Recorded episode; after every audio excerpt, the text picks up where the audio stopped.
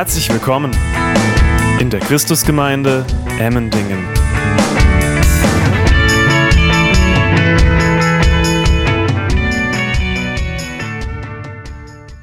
Ich fand es ja eben gerade sehr spannend, als wir darum gebeten wurden, unsere Handys in den Flugmodus zu schalten. Wir alle prompt den Kopf nach unten machten und dann rumdrücken. Jetzt sage ich, holt doch eure Bibeln raus und lasst uns in die Predigt gehen. Und nicht so viele Köpfe gehen dann runter, um zu suchen. Das lasse ich einfach mal so im Raum stehen. Wir befinden uns in Matthäus 7. Wir sind immer noch in der Bergpredigt von Jesus Christus.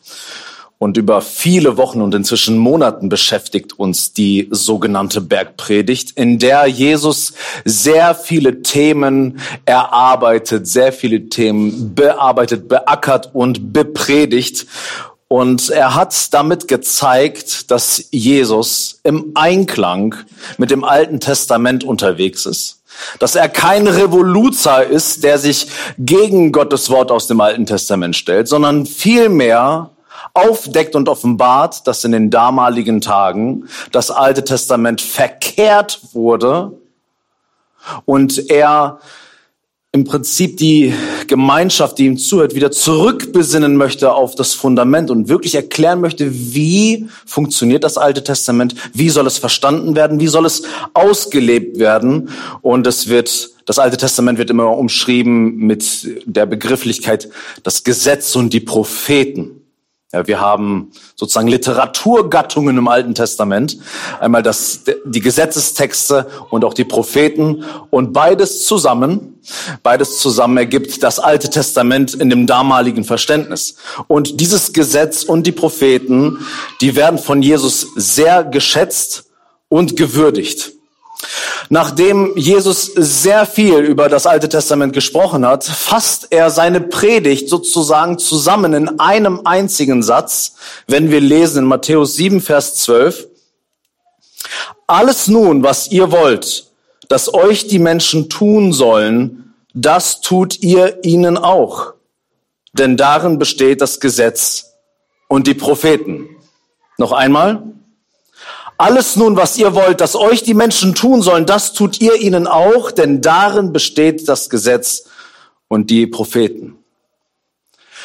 Das Alte Testament ist ein ziemlich dickes Buch, eine ziemlich dicke Sammlung von vielen Schriften. Aber Jesus sagt, dass man all diese Dinge auf diese Formel runterbrechen kann. Und sprichwörtlich wurde es in unserer Zeit das, was Jesus hier sagt, als goldene Regel bezeichnet. Hat das schon mal jemand gehört? Die goldene Regel ist eigentlich recht bekannt. Ne, in Dinge nicht so sehr, ja, einige. Die goldene Regel. Also darauf kommt es an. Und so wie jedes moderne Unternehmen heutzutage auf ihren Internetseiten ihr Mission Statement, ihr Vision Statement und ihre Values preisgibt oder die Werte, die das Unternehmen vertritt, ist zurzeit ganz modern oder seit einigen Jahren, dass man sich darüber Gedanken macht, wie soll unser Unternehmen eigentlich geführt werden? Was soll unser Unternehmen eigentlich ausmachen? Lass uns mal Werte miteinander festlegen und dann werden die dann auch auf schönen Wänden veröffentlicht. Hat vielleicht schon Habt ihr vielleicht schon mal so gesehen oder erlebt, wofür steht dieses Unternehmen? So wie das Unternehmen heutzutage ganz gerne machen, so hat auch Jesus im Prinzip das Mission Statement, könnte man sagen, des Königreichs zusammengefasst in diesem Wort. Alles nun, was ihr wollt, dass euch die Menschen tun sollen, das tut ihr ihnen auch. Es ist eine Art Faustregel für unser Verhalten. Bei allen Möglichkeiten, wie wir reagieren auf die Alltagsherausforderungen, das ist die maßgebliche Regel. Und dieses Sprichwort wurde auch in unseren Breitengraden umschrieben. Einige kennen vielleicht dieses deutsche Sprichwort, was du nicht willst, was man dir tu, das füg auch keinem anderen zu. Kennen das einige Emmendinger? Ja, mehr. Okay, ihr kennt mehr die deutschen Sprichwörter als das, was Jesus sagt. Die goldene Regel. Also was du nicht willst, was man dir tut, das füg auch keinem anderen zu. Hat eine Ähnlichkeit zu dem, was Jesus gesagt hat, aber Vorsicht. Was du nicht willst, was man dir tut, das füg auch keinem anderen zu, ist sehr, sehr passiv. Also einfach nichts tun. Einfach nichts machen. Aber Jesus ruft nicht zur Passivität auf. So, lass einfach alle Menschen in Ruhe sondern Jesus fordert Aktivität, dass wir proaktiv sind. Christlicher Glaube ist nicht passiv, sondern ist ein aktives Bemühen. Jesus sagt, alles nun, was ihr wollt, dass euch die Menschen tun sollen, das tut ihnen auch.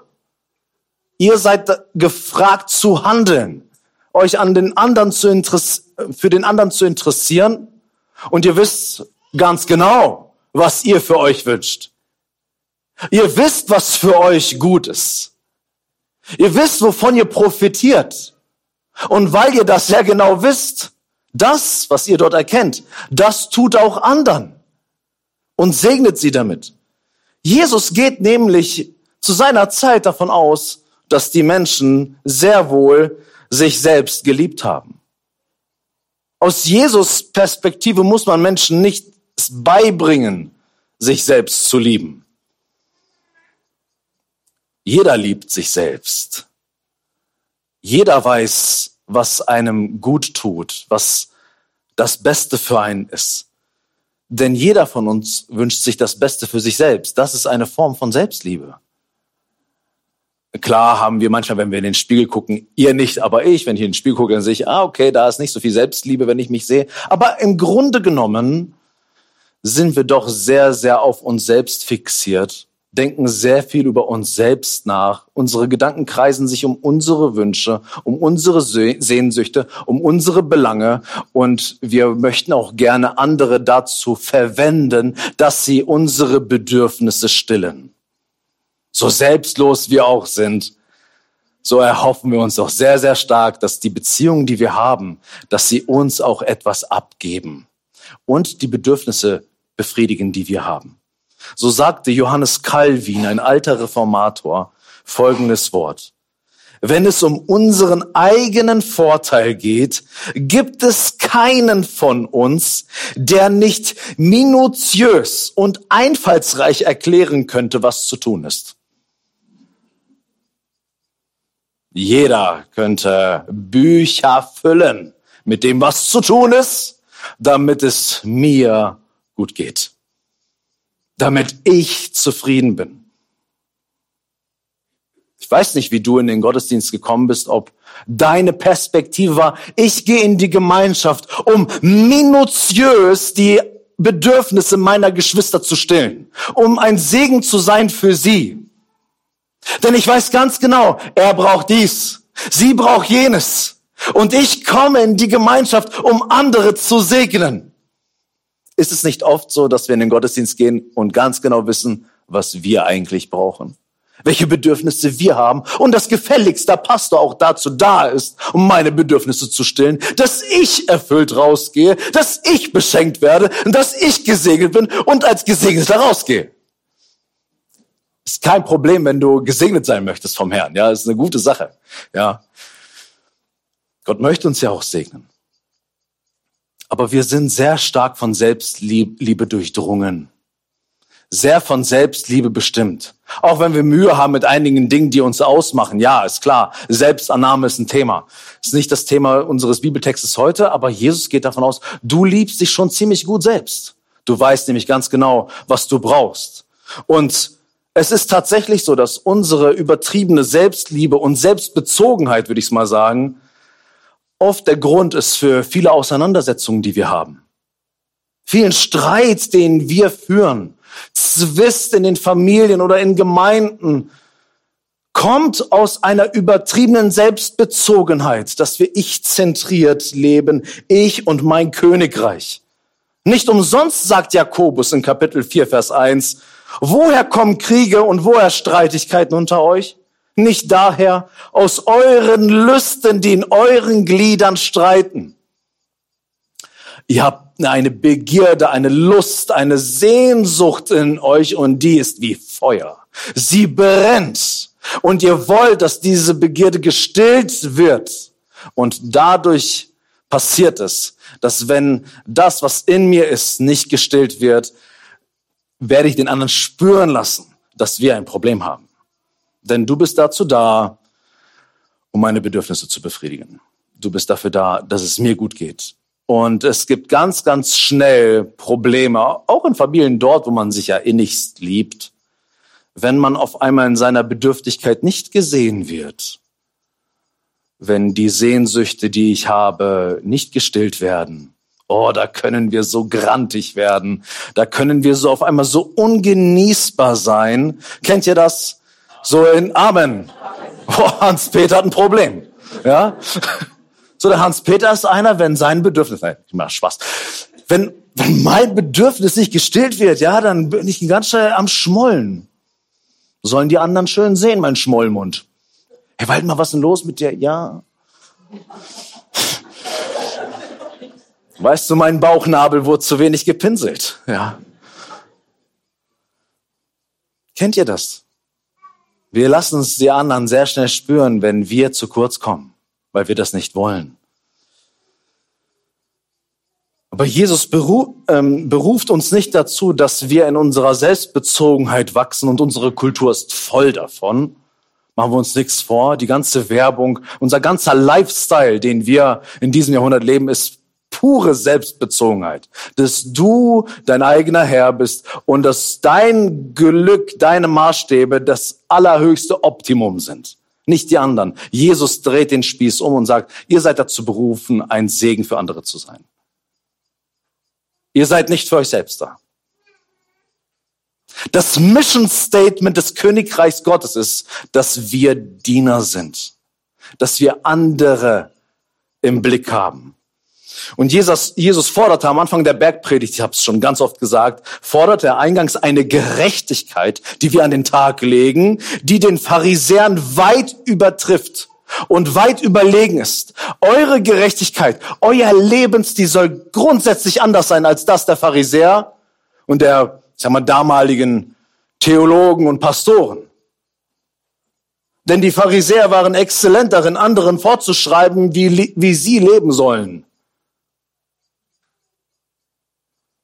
In Matthäus 23, Vers 4 sagt Jesus, Sie binden aber schwere und schwer zu tragende Lasten zusammen und legen sie auf die Schultern der Menschen. Sie selbst aber wollen sie nicht mit ihrem Finger bewegen.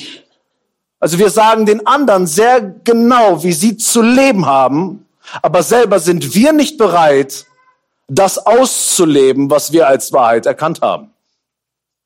Und die goldene Regel, mit der wir es in Vers 12 zu tun haben, sagt aus, dass wir den Standard Jesu primär an uns legen sollen und nicht an andere. Wir sind nicht dazu da, den anderen zu sagen, wie sie handeln sollen, damit wir zu unserem Glück kommen, sondern der Standard Jesu ist ein Wort erstmal für mich. Erstmal für mich, dass ich selber bei mir anfange und in den Fußspuren Jesu lebe und anderen zum Segen bin. Bist du anderen zum Segen? Wen hast du in der vergangenen Woche gesegnet? Für wen warst du ein Segen in der vergangenen Woche? Für wen möchtest du in der nächsten Woche ein Segen sein? Wem dienst du überhaupt? Dienst du? Und wenn ja, wem? Das sind Dinge, auf die Jesus Antworten haben will. Siehst du überhaupt andere? Oh Leute, ich merke so sehr, wenn ich einfach meine Gedanken frei denken lassen kann, wie ich so von mir selbst bestimmt bin, von, so von mir selbst erfüllt sind, dass ich mich manchmal erschrecke. Krass, ey, du bist eigentlich dreifacher Vater. Du denkst über dich mehr nach als über deine Kinder. Du denkst über dein eigenes Wohl oft mehr nach als über das Wohl deiner Kinder. Du bist mit krassen Schicksalen konfrontiert, die, wo Menschen wirklich krass leiden, aber wenn es darauf ankommt, meine Gedanken, Waldemar, Waldemar, Waldemar, Waldemar.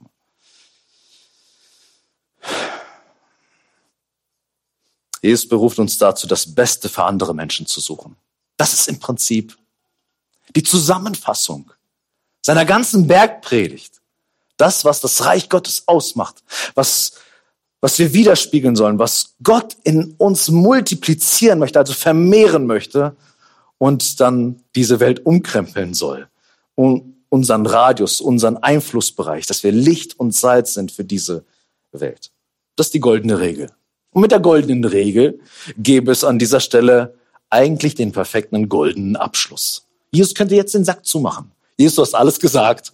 Du hast ganz zum Schluss nochmal wie auf einem Werbeschild dein Mission Statement formuliert. Dafür steht das Reich Gottes. Jetzt ist genug. Jetzt kannst du, jetzt kannst du nach Hause gehen. Du hast alles gesagt, was die Leute hören sollen.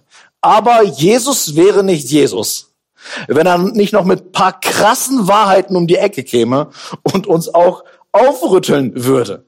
Denn bevor Jesus die Leute entlässt, denn tatsächlich sind wir gerade im, im, wie nennt man das, Sinkflug? Ja, nennt man das? Sink, ja, nicht im Absturz, sondern im Sinkflug der Bergpredigt. Bevor Jesus die Leute entlässt, überlässt das nicht einfach so, das ist die goldene Regel für das Reich Gottes, sondern er warnte seine Zuhörer, dass sie sich jetzt nun entscheiden sollen.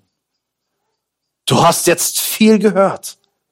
Du sitzt artig in den Reihen und hörst über die Exzellenz Gottes, die, die hohe Moral, wie gut Gott ist und dass er das Gute in uns vervielfältigen möchte. Und jetzt warne ich dich, entscheide dich. Denn nur weil du das gehört hast, heißt das nicht, dass das Wahrheit wird in deinem Leben. Du musst eine Entscheidung treffen in deinem Leben. Und Jesus stellt seine Jünger jetzt in, in dem restlichen siebten Kapitel vor die Wahl und bringt verschiedene Bilder. Er stellt seine Jünger vor die Wahl zwischen zwei unterschiedlichen Pforten zu entscheiden, eng und breit. Dann zwei unterschiedliche Wege, schmal und breit. Später, wer das Kapitel kennt, der, dem, der wird sich daran erinnern, spricht er von unterschiedlichen Arten von Propheten, denen man sein Gehör leiht, unterschiedlichen Arten von Jüngern und zwei unterschiedlichen Fundamenten, auf denen wir unser Leben bauen können. Also es gibt immer entweder oder. Auf welcher Seite stehst du? Du kannst niemals mittendrin stehen. Du kannst nicht auf zwei Hochzeiten gleichzeitig tanzen. Wenn du meine Worte hörst, dann erwarte ich von dir eine Entscheidung dass du dir dessen bewusst bist, auf welchem Weg du unterwegs bist, ob du mit mir unterwegs bist und auch wirklich mit mir, oder ob du dann am Ende des Tages doch dein eigenes Ding machst. Und es sollte uns nicht verwundern, die ganze Bibel ist voll davon, dass es eine Unterscheidung gibt zwischen links und rechts, Licht und Finsternis. Im fünften Buch Mose wird das Volk Gottes Israel konfrontiert. Siehe, ich lege euch heute Segen und Fluch vor. Du hast die Wahl. Was willst du? Du entscheidest. Denn wenn du dich entscheidest, nein, anders, wenn du dich nicht entscheidest für den Segen, dann hast du den Fluch. Den kassierst du. 5. Mose 30, Vers 15. Siehe, ich habe dir heute vorgelebt das Leben und das Gute und den Tod und das Böse. Diese zwei Möglichkeiten hast du. Mittendrin gibt es nichts. Psalm 1, Vers 1 bis 2 Worte, die sehr viel gelesen und ja auch bekannt sind. Glücklich der Mann, der nicht folgt dem Rat der Gottlosen, den Weg der Sünder nicht betritt und nicht im Kreis der Spötter sitzt, sondern seine Lust hat am Gesetz des Herrn und über sein Gesetz sind Tag und Nacht. Es gibt den Rat der Gottlosen, dass du dich füllen lässt und dich tummelst mit Menschen, die Gott nicht kennen und dann auch nach ihrem Lifestyle lebst. Oder auf der anderen Seite ist, dass du deine Lust hast am Gesetz Gottes. Welchem Rat folgst du? Welchen Worten schenkst du Gehör? Entweder denen, die Gott nicht kennen und Gott nicht wollen, oder Gottes Worten und hast deine Lust daran, in Gott mehr zu wachsen.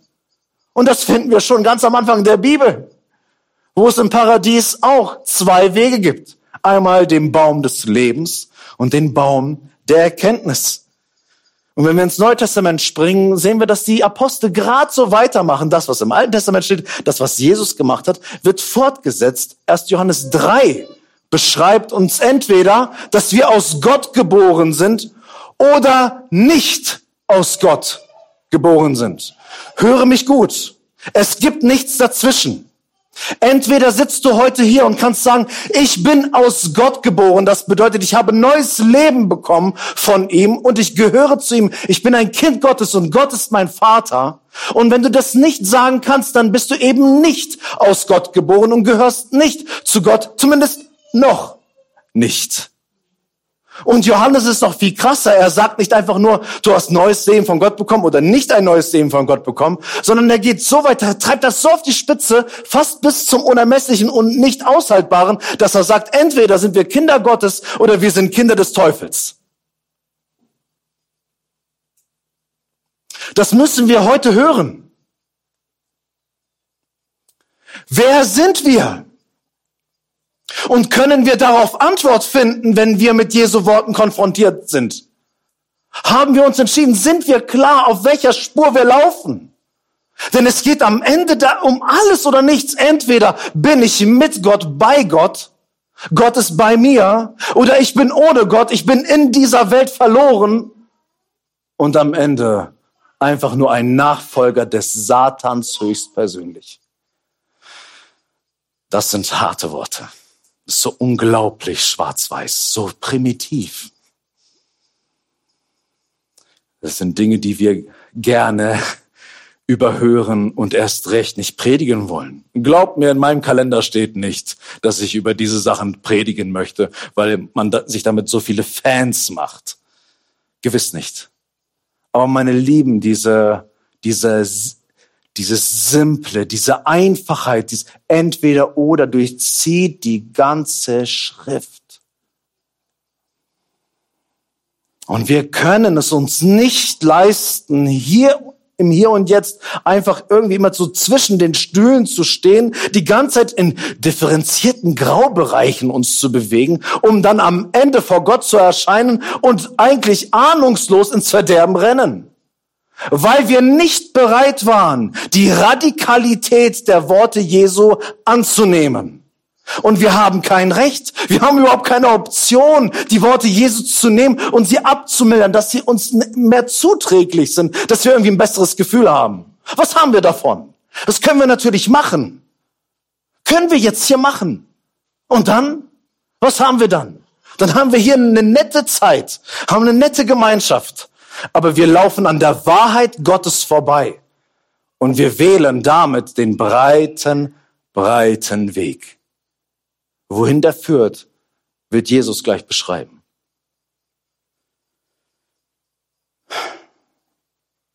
Also Jesus sagt nach seiner langen Bergpredigt, auch mit der goldenen Regel, die wir uns gerade erarbeitet haben, das passiert nicht einfach irgendwie, sondern dazu braucht es einen festen Entschluss, Teil des Reiches Gottes zu sein, dass sich das Reich Gottes in meinem Leben manifestiert und wir die Macht Gottes, die Veränderungskraft Gottes in unserem Leben auch erfahren. Aber das wird nur dann der Fall sein, wenn wir mit Jesus sind, wenn wir bei Jesus sind, wenn wir in Jesus sind. Ohne Jesus ist es nicht möglich. Und mit diesem Bild der Pforte und des Weges prüft Jesus uns jetzt, ob wir wirklich mit ihm unterwegs sind. Und bevor wir in den Vers 13 reingehen und uns über das Bild der, der Pforte, also dieser Tür, durch die wir durchgehen, entweder breit oder schmal, und auch dem Weg, bevor wir uns äh, darin, ähm, ähm, bevor wir darin verweilen, müssen wir uns vor Augen malen, Jesus selber sagt über sich, dass er diese Tür ist und dass er dieser Weg ist. Es geht also darum, entweder entscheide ich mich für Jesus oder dagegen. Jesus sagt in Johannes 10, Vers 9, ich bin die Tür. Wenn jemand durch mich hineingeht, so wird er gerettet werden und wird ein- und ausgehen und Weide finden. Die Metapher, die er hier gerade verwendet, ist das der Schafe, dass sie schön grasen. Ich weiß, niemand will ein Schaf sein, aber die Bibel verwendet halt dieses Bild immer wieder, dass wir Weide haben, dass wir Nahrung bekommen, dass wir versorgt sind, umsorgt sind, dass wir Leben haben. Jesus sagt, ich bin die Tür. Ich, ich spreche jetzt gerade über mich. In Johannes 14, Vers 6, Vers 6 sagt er das sehr bekannte Wort, ich bin der Weg und die Wahrheit und das Leben. Niemand kommt zum Vater als nur durch mich. Also Jesus ist die Tür, durch die man gehen soll und Jesus ist auch der Weg, auf dem man unterwegs sein soll, um Leben zu haben. Lasst uns den Vers 13 lesen. Geht hinein durch die enge Pforte, denn weit ist die Pforte und breit der Weg, der zum Verderben führt, und viele sind, die auf ihm hineingehen. Noch einmal, geht hinein durch die enge Pforte, denn weit ist die Pforte und breit der Weg, der zum Verderben führt, und viele sind, die auf ihm hineingehen. Wenn wir ganz aufmerksam lesen, sehen wir ganz zu Anfang, bevor es um den breiten Weg geht, dass Jesus eine Aufforderung ausspricht, ein Imperativ, was wir zu tun haben. Er fordert uns dazu auf, was zu tun. Geht hinein durch die enge Pforte und danach beschreibt er, diese weite Pforte und den breiten Weg, der zum Verderben führt und wo viele drauf unterwegs sind. Aber am Anfang steht die Aufforderung, geh durch die enge Pforte. Warum braucht es überhaupt den Aufruf, in die enge Pforte hineinzugehen? Aber wir finden überhaupt keinen Aufruf dazu, durch die weite Pforte und den breiten Weg zu gehen. Dazu findest du keine Aufforderung eine Aufforderung, aktiv zu werden, geht es nur dafür, durch das enge Tor und den schmalen Weg zu gehen. Warum ist das so? Es braucht nämlich unsererseits keine Überlegung und auch keine Mühe, auf dem breiten Weg zu gehen. Dafür braucht es keine willentliche Entscheidung von dir, um auf dem breiten Weg zu landen.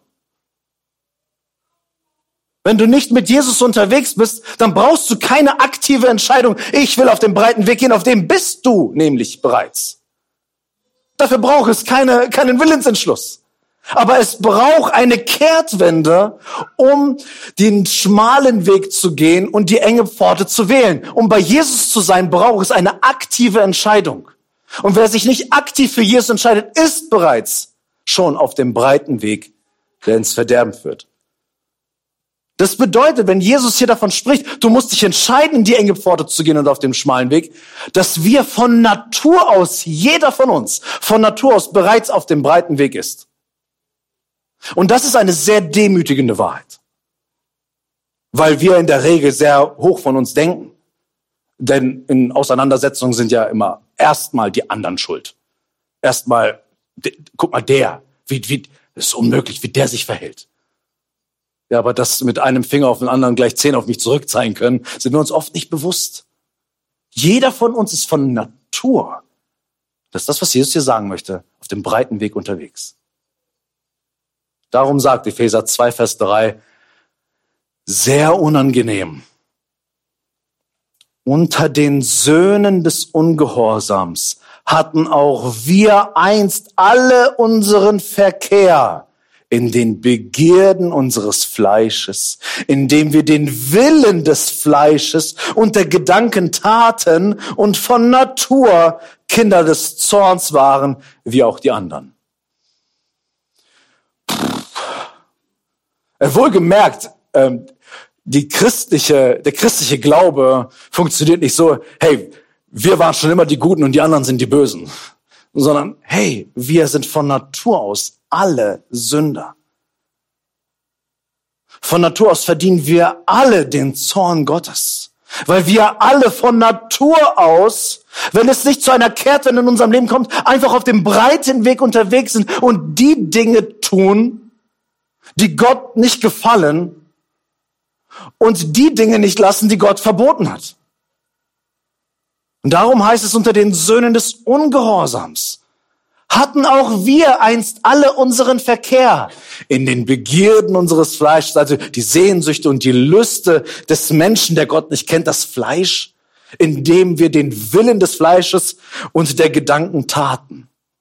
Das tut jeder. Jeder tut das. Jeder tut, wenn er Gott nicht kennt, erst einfach mal nur das, was er will. Das ist unsere ureigene Motivation.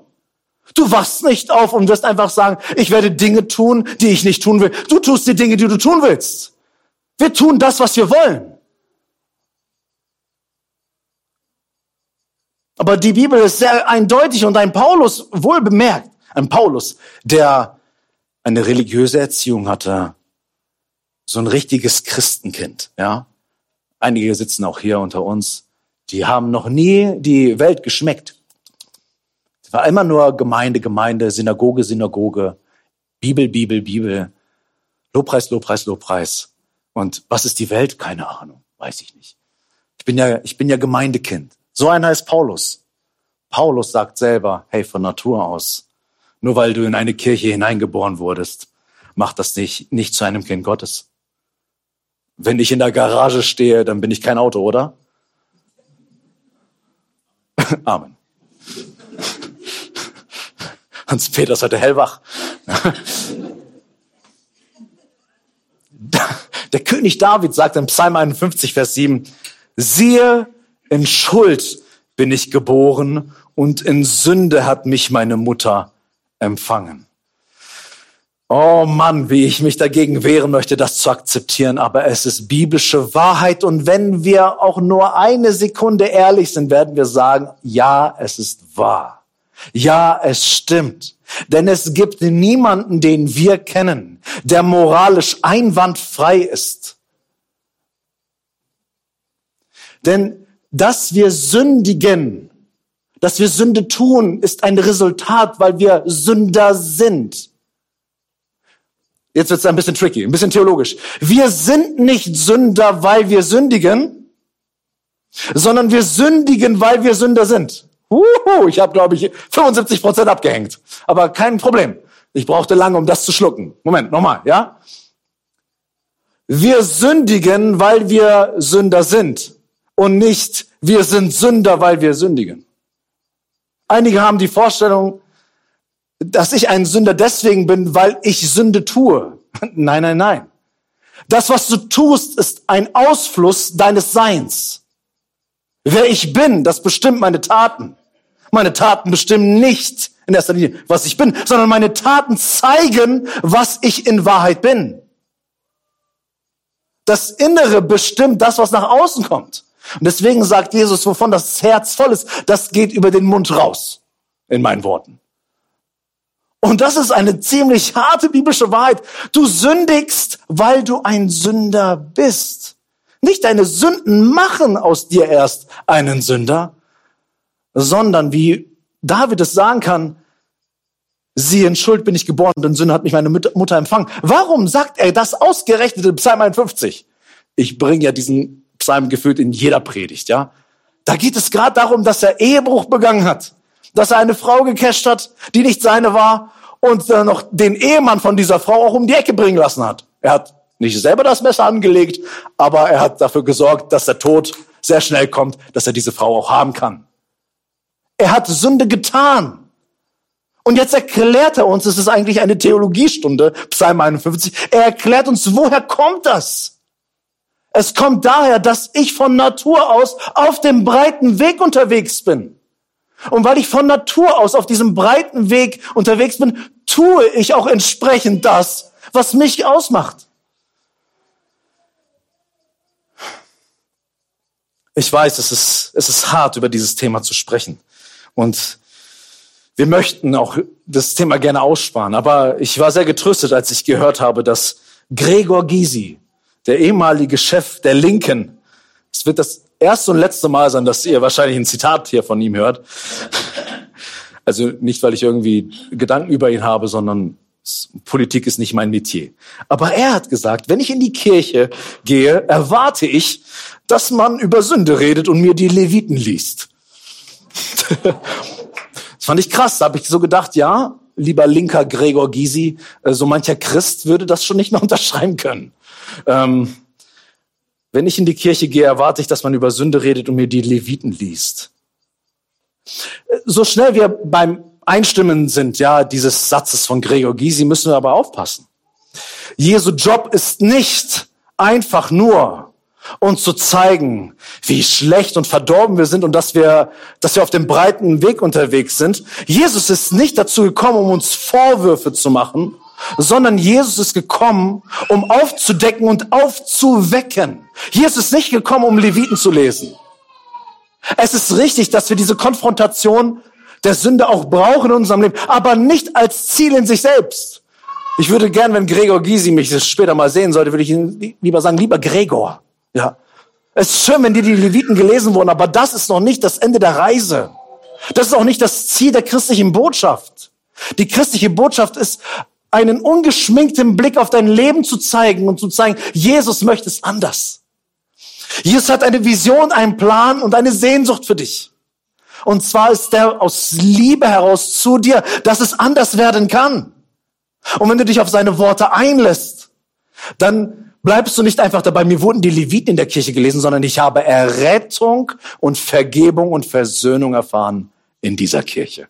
Weil Gott mir nahegekommen ist. Ich bin Gott begegnet und nicht einfach nur Leviten. Darum, das, was hier Jesus macht, ist eine harte Packung, Leute.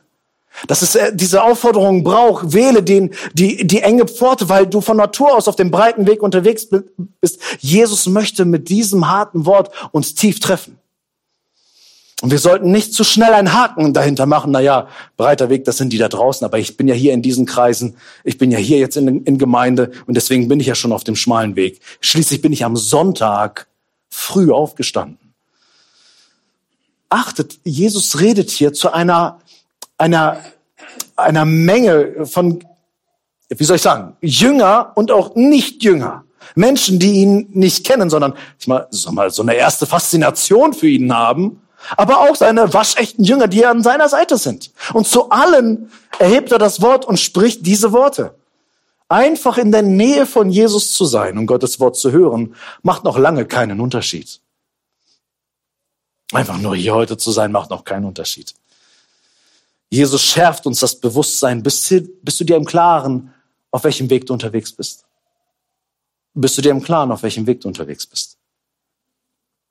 Wenn es keine Kehrtwende, keinen tiefgründigen Entschluss in deinem Leben gibt, dann bleibst du auf dem breiten Weg, wo du schon die ganze Zeit unterwegs bist. Bist du dir dessen bewusst? Nur weil du paar fromme Gedanken heute gehört hast, verändert das sich nicht. Du musst diese Worte tief in dich fallen lassen, sie annehmen, sagen, ja, Herr, es ist Wahrheit. Du sprichst recht. Und ich will diesen Worten glauben.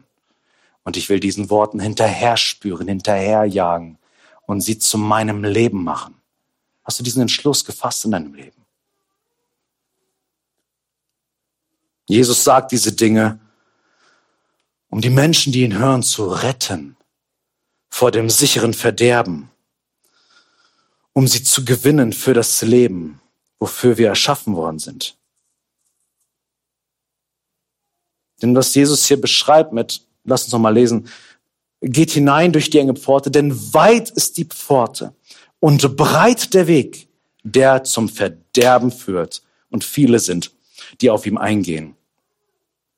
Was Jesus hier sagen möchte, ist, mein lieber Freund, wenn du auf dieser Spur unterwegs bist, dann hast du dich für den leichten Weg entschieden. Es ist easy, dieses Leben zu führen, so wie du es bislang führst. Das tun nämlich alle. Du denkst, du bist irgendwas Besonderes? Wenn du das Leben ohne mich lebst, dann tust du das, was alle tun. Denn viele sind hier unterwegs. Und es ist ein einfaches Leben. Du machst es dir sehr, sehr leicht. Du denkst, du bist vorbildlich, du machst das, was jeder Hannes tut. Am Anfang ist der Weg leicht. Alles ist breit. Das bedeutet, du bist frei, du bist dein eigener Herr. Es ist ein Leben nach deinen eigenen Maßstäben. Es ist ein Leben ohne Einschränkungen und ohne Verpflichtungen, denn ich selber bestimme das, was gut tut. Und ich gehe, wohin ich will. So sehr dieses Leben von Freiheit gekrönt ist, mein Freund, bedeutet es aber am Ende ein bitteres Erwachen. Diese Freiheit wird einen Preis von dir fordern und am Ende steht Verderben. Am Ende steht Vernichtung, Untergang, Zerstörung. Und du sollst jetzt hören, damit du weißt, was da am Ende blüht, wenn du dieses Leben der vermeintlichen Freiheit wählst, wo du dein eigener Herr bist und einfach die Dinge tust, die dir in den Sinn kommen. Und ohne Jesus leben willst und die breite Straße dieses Lebens genießen möchtest, am Ende wirst du zerstört werden. Du wirst verderben wie eine eklige Frucht, die am Anfang noch gut aussah, aber dann mit der Zeit schrumpelig wird und ekelhaft und ungenießbar und wirst weggeworfen werden. Das ist Jesus. Das ist Jesus. Am Ende steht Verderben. Wir mögen diese Konsequenz nicht. Wir mögen schon nicht über Sünde reden, noch viel weniger über die Konsequenz der Sünde. Jesus ist da ganz klar. Jesus macht auch nicht lang rum. Hey, ich habe keine Zeit mit dir über irgendwas zu palavern. Du musst jetzt hören. Du hast ein Ohr und du hörst meine Stimme. Ich sage dir jetzt, wohin dieses Leben führt ohne Jesus. Du wirst dich kaputt machen. Und du wirst den Preis zahlen für das, wofür du dich hier und heute entscheidest. Ein Prediger Francis Chan hat gesagt, ich glaube, einige von uns sollten aufhören, uns für Gott zu entschuldigen und endlich anfangen, uns bei Gott dafür zu entschuldigen, dass uns die Art und Weise peinlich ist, wie er sich offenbart hat. Einigen ist es peinlich, über diese Dinge zu sprechen. Einigen ist es peinlich, über die Konsequenz unserer Sünde und die Konsequenz unserer Gottlosigkeit und Rebellion zu sprechen. Dass am Ende die Hölle auf uns wartet. Wir wollen diese Dinge nicht sagen. Und glaub mir, ich mag es auch nicht, darüber zu reden. Aber Jesus tut es. Und ich möchte nicht zu denen gehören, zu sagen, ich entschuldige mich für das, was Jesus gesagt hat. Es tut mir leid, dass ich gerade deine religiösen Gefühle verletzt habe. Nein, dazu haben wir kein Recht. Jesus sagt diese Dinge und sie sind Wahrheit. Jesus stellt sich zu diesen Dingen und er möchte, dass wir sie hören, dass wir die Warnung Gottes hören, denn die Warnung Gottes ist eine Liebestat an uns Menschen. Jesus tut das nicht, weil er die Menschen hasst, verabscheut und ablehnt. Jesus tut das, weil ihnen an den Menschen was liegt, weil die Ewigkeit dieser Menschen ihm am Herzen ist. Er möchte sie bei sich haben und eben nicht in der Gottverlassenheit enden lassen. Darum, wenn du gewarnt wirst, dann schätze das. Die Ermahnung, die du hörst, dass sie nicht fahren. Ich weiß, wir funktionieren so, dass es uns nervt, wenn unsere Eltern uns korrigieren. Dass wenn wir Freunde haben, so, oh, der schon wieder. Es nervt mich. Hast du mal darüber nachgedacht, dass diese Leitplanken dir zum Segen dienen sollen? Dass dein Leben blühen soll und dass du nicht verenden sollst? Ja, es nervt uns gewaltig, aber die Nervtöter in unserer, schon im natürlichen, in unserer natürlichen Beziehung, das sind diejenigen, die sich für uns interessieren, denen wir nicht egal sind. Hey, wenn du Freunde hast, wenn du, wenn du Kollegen um dich herum hast, denen eigentlich alles egal ist, was du sagst, denkst und tust. Hey, du bist denen egal. Du bist austauschbar für sie. Das ist doch keine Freundschaft. Das ist doch keine Wertschätzung, keine Liebe.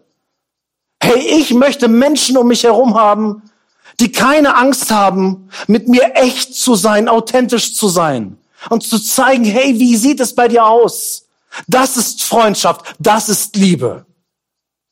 Aber wenn ich Freunde um mich herum habe, Menschen, die einfach das machen, was sie wollen, und wenn ich irgendwas mache, ist denen gerade egal, auch wenn sie die Dinge sehen, aber nicht sagen, die hassen mich in Wahrheit, weil sie nicht bereit sind, mir die Wahrheit zu sagen. Hey, und Jesus liebt uns, deswegen sagt er diese Dinge. Jesus liebt uns, deswegen sagt er diese Dinge.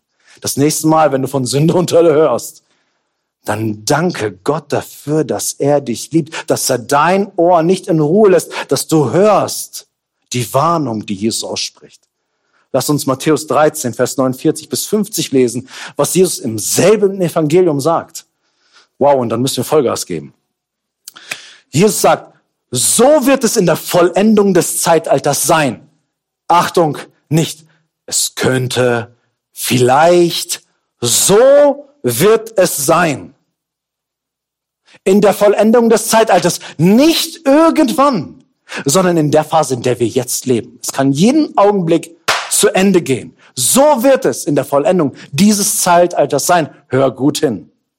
Die Engel werden hinausgehen und die Bösen aus der Mitte der Gerechten aussondern und sie in den Feuerofen werfen. Da wird das Weinen und das Zähneknirschen sein. Da wird das Weinen und das Zähneknirschen sein. Hey, im Matthäus-Evangelium redet Jesus sechsmal von dieser Begebenheit, von dem Weinen und Zähneknirschen. Jesus ist eine wichtige Wahrheit. Es gibt niemanden in der Bibel, der so viel über die ewige Verdammnis, die Hölle gesprochen hat, wie Jesus. Jesus ist derjenige, der am allermeisten darüber gepredigt hat. Es ist wichtig, dass wir es hören. Und die Engel werden hinausgehen und die Bösen aus der Mitte der Gerechten aussondern. Aus der Mitte der Gerechten. Sind oft die Leute, die denken, ich bin doch mittendrin. Hey, ich bin doch mittendrin in der Bande der Gerechten. Dann fährt das schon irgendwie auf mich ab. Jesus sagt, aus dieser Mitte werden Leute herausgezogen werden, weil sie in Wahrheit kein erneuertes Herz hatten, weil sie in Wahrheit nicht aus Gott waren, weil sie in Wahrheit keinen Entschluss gefasst haben für Jesus. Und darum in Matthäus 25, Vers 41 sagt Jesus, geht von mir, Verfluchte. Geht von mir, Verfluchte, in das ewige Feuer, das bereitet ist dem Teufel und seinen Engeln. Ich will nicht an dem Ort sein, wo der Satan sein Schicksal erleben wird. Ich will nicht an dem Ort sein, wo Satan seine Strafe, seine Packung kriegen wird. Da möchte ich nicht drunter weilen. Das will ich nicht. Danke, Jesus, dass du mich warnst. Danke, Jesus, dass du nach diesen langen Predigten und über das Königreich Gottes, dass du es mir sagst, entscheide dich. Jesus ist gekommen, um uns nicht im Stich zu lassen. In Vers 14 heißt es, denn eng ist die Pforte und schmal der Weg, der zum Leben führt und wenige sind, die ihn finden. Denn eng ist die Pforte und schmal der Weg, der zum Leben führt und wenige sind, die ihn finden. Auf dem Weg zum Leben zu sein, ist kein Zufallsprodukt. Das passiert nicht mit dir, sondern das ist eine erfahrbare Realität. Ein Entschluss, den wir fassen. Es ist eine individuelle Entscheidung, die wir fällen, die alles, alles von uns abverlangt. Das Ding, die Pforte, ist eine enge Geschichte, Leute. Es gibt nicht viele Optionen, es gibt nur eine und die ist Jesus. Jesus oder gar nichts. Jesus oder gar nichts. Die Frage ist, wofür entscheiden wir uns? Und warum sage ich, dass ihr alles von uns abverlangt? Jesus sagt an einer anderen Stelle in Lukas 13, Vers 24, ringt danach, durch die enge Pforte hineinzugehen. Ringt danach. Das passiert nicht einfach irgendwie. Du findest dich nicht einfach irgendwie plötzlich auf dem schmalen Weg, der zum Leben führt, sondern du wirst merken, dass du auf dem schmalen Weg unterwegs bist. Du merkst, dass das Ding eng ist. Du merkst, wenn du mit Jesus unterwegs bist oder wenn du nicht mit Jesus unterwegs bist. Jesus macht einen Unterschied in unserem Leben. Es ist unmöglich, viele Jahre als Christ unterwegs zu sein und keine, keinen schmalen Weg zu erleben in seinem Leben. Veränderung an seinem Charakter zu erleben. Wer das nicht erlebt, der ist mit Jesus auch nicht unterwegs. Wenn du mit Jesus unterwegs bist, dann macht das einen Unterschied in deinem Leben. Du wirst nämlich sehen, wie Jesus Hand anlegt und dich verändert zum Guten, zum Segen. Aber es ist, es ist auch kostbar. Es kostet auch etwas. War der breite Wegsanfang leicht und das Ende sehr schrecklich, Verderben, ist der schmale Weg hier an dieser Stelle zwar äh, steinig, schwer und hart, aber das Ende, meine Lieben, ist dafür was? Leben, Herrlichkeit, Genuss. Und die Frage ist, was wollen wir? Wollen wir zu, zu Anfang einfach den breiten Weg und am Ende die Rechnung? Oder sind wir bereit zu sagen, hey Jesus, ich nehme ein Kreuz auf mich, ich verleugne mich selbst und folge dir nach. Deine Maßstäbe sind meine Maßstäbe. Deine Worte sind auf meinem Herzen geschrieben und ich liebe dich. Und das wird etwas von mir abverlangen, aber am Ende steht Herrlichkeit. Am Ende werde ich Gott schauen und nicht mit dem Satan derselben Suppe hocken, sondern ich werde mit Gott sein. Und die Bibel sagt, ich werde so sein wie er. Ich werde ewig sein. Und ich werde verherrlicht werden. Warum? Weil ich in der Herrlichkeit des Allmächtigen bade. Weil die Herrlichkeit Gottes uns so ummanteln wird, dass wir selber Verherrlichte sind. Und dass wir vollkommen Licht sind, dass wir vollkommen Genuss genießen können und keinen Mangel haben, dass wir komplette Wiederherstellung für unser Herz und für unseren Leib erleben werden. Wir werden emotional wiederhergestellt, wir werden seelisch wiederhergestellt, wir werden körperlich wiederhergestellt. Wir bekommen alles neu in alle Ewigkeit. Und das ist die Perspektive, die Jesus zeichnet. Bist du bereit, den schmalen Weg zu gehen, um zu diesem Preis zu kommen?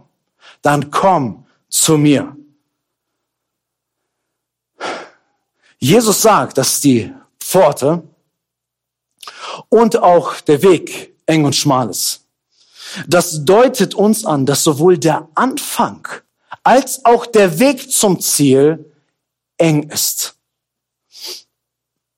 Und für, für uns auch eine Herausforderung darstellt. Ist nicht einfach nur so, für Jesus sich zu entscheiden, ist eine, ist eine herausfordernde Angelegenheit. Der ganze Weg bis zum Ziel ist eine Herausforderung für uns und Jesus bereitet uns darauf vor. Jesus sagt, der Weg ist schmal. Das griechische Wort, was Jesus hier verwendet, das bedeutet, dass der Weg voller Bedrängnis ist.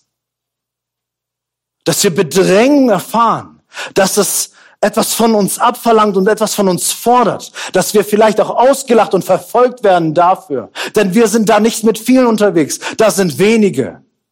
Herr, und es braucht echt Mut und Kraft, zu den wenigen zu gehören. Vielleicht hast du solche Situationen schon mal erlebt, wo es etwas gekostet hat, nicht populär zu sein, zu den wenigen zu gehören. Und es ist so leicht, dann zu den vielen zu gehören. Aber klar stehen zu bleiben auf dem schmalen Weg, wo wenige unterwegs sind. Das ist eine schmale Geschichte.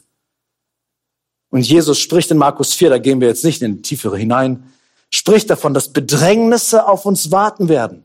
Verfolgung, Alltagssorgen, Reichtum und Lust und all diese Dinge versuchen uns von diesem Weg abzubringen. Wenn du mit Jesus gehst, erwarte Bedrängnis. Diese Dinge versuchen den Weg noch etwas breiter zu machen und uns herauszufordern und uns von diesem Weg, von dem schmalen Weg abzubringen. Deswegen sagt auch Paulus in Apostelgeschichte 14, Vers 22, oder es wird über ihn gesagt, sie stärkten die Seelen der Jünger und ermutigten sie, im Glauben zu verharren und sagten, dass wir durch viele Bedrängnisse in das Reich Gottes hineingehen müssen. Das Leben als Christ ist ein Leben voller Bedrängnisse, was etwas von mir abverlangt.